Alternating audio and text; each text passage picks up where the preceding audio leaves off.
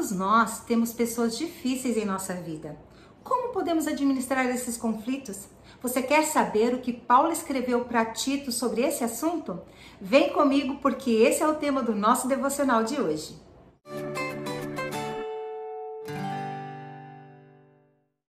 Olá, eu sou a Fábio e esse é o nosso devocional Meu Plano com Deus. Hoje é dia 17 de março.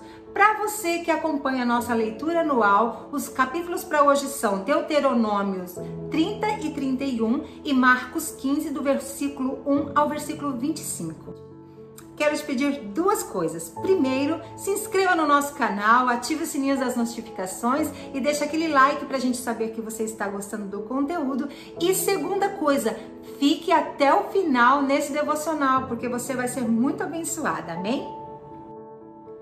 Hoje nós vamos fazer um pouco diferente. Ao invés de eu ler o artigo, eu quero ler o texto referência desse artigo, que fica em Tito 3, do versículo 1 ao 15.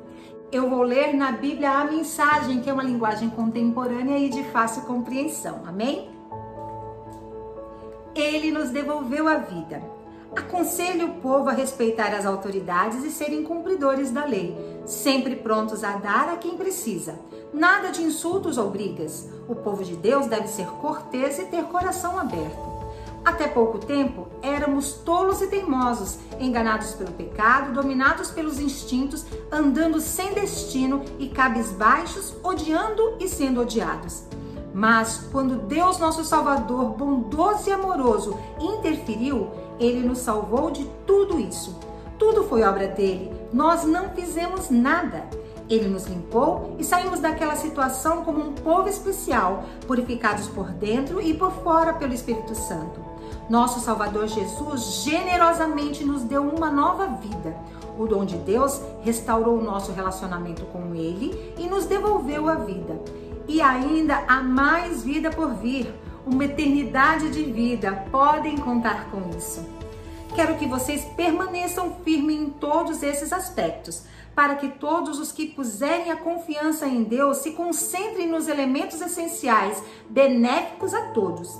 Fiquem longe da insensatez, de discussões sem propósito sobre genealogias e minúcias da lei. Isso não leva a lugar algum.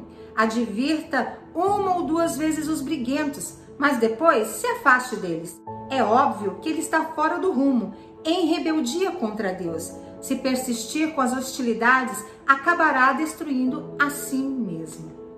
O versículo destacado no artigo é Tito 3,10, que diz assim: Se alguém tem causado divisões entre vocês, advirta uma primeira vez e uma segunda vez. Depois disso, não se relacione mais com ele. No texto que nós lemos, Paulo enfatiza a Tito a conduta cristã. Como nós, como cristãos, devemos nos posicionar, como devemos viver em comunidade ele fala sobre respeitarmos as autoridades governamentais para cumprirmos a lei e sermos dóceis, com o coração aberto, sermos gentis uns com os outros. Porque antes a nossa vida era o contrário. Nós éramos briguentos, nós éramos rancorosos, nós odiávamos uns aos outros. Quando Jesus veio, nos resgatou e nos comprou, ele fez isso para nos dar uma nova vida.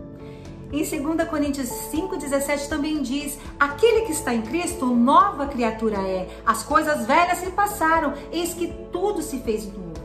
Se tudo se fez novo na minha vida, na sua vida, através da força do Espírito Santo que age em nós, como podemos ter a mesma conduta que tínhamos antes?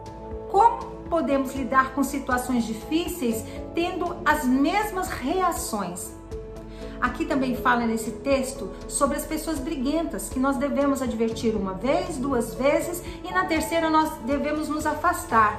Por que ele fala que nós devemos nos afastar? Porque a pessoa precisa também ser corrigida pelo Senhor. Ela precisa entender que ela está fora do rumo, ela está fora do prumo, ela precisa entrar no lugar em Deus para também se deixar ser transformada, gerar nela essa nova vida.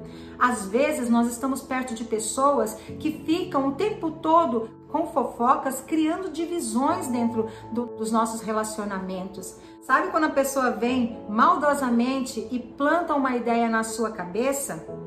Fica falando ali por baixo e às vezes você é uma pessoa de atitude, toma frente daquela situação e acaba se prejudicando. Fique atenta, não seja tola. Satanás está ao nosso derredor, bramando como um leão, buscando a quem possa tragar.